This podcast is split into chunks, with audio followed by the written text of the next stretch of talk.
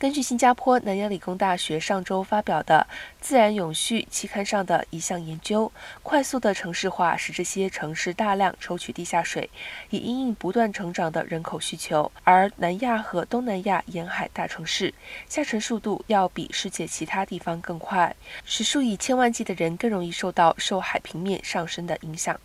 越南人口最多的城市和主要商业中心胡志明市，每年平均下沉十六点二公里。在这项对全球四十八座大型沿海城市卫星资料研究调查中名列前茅。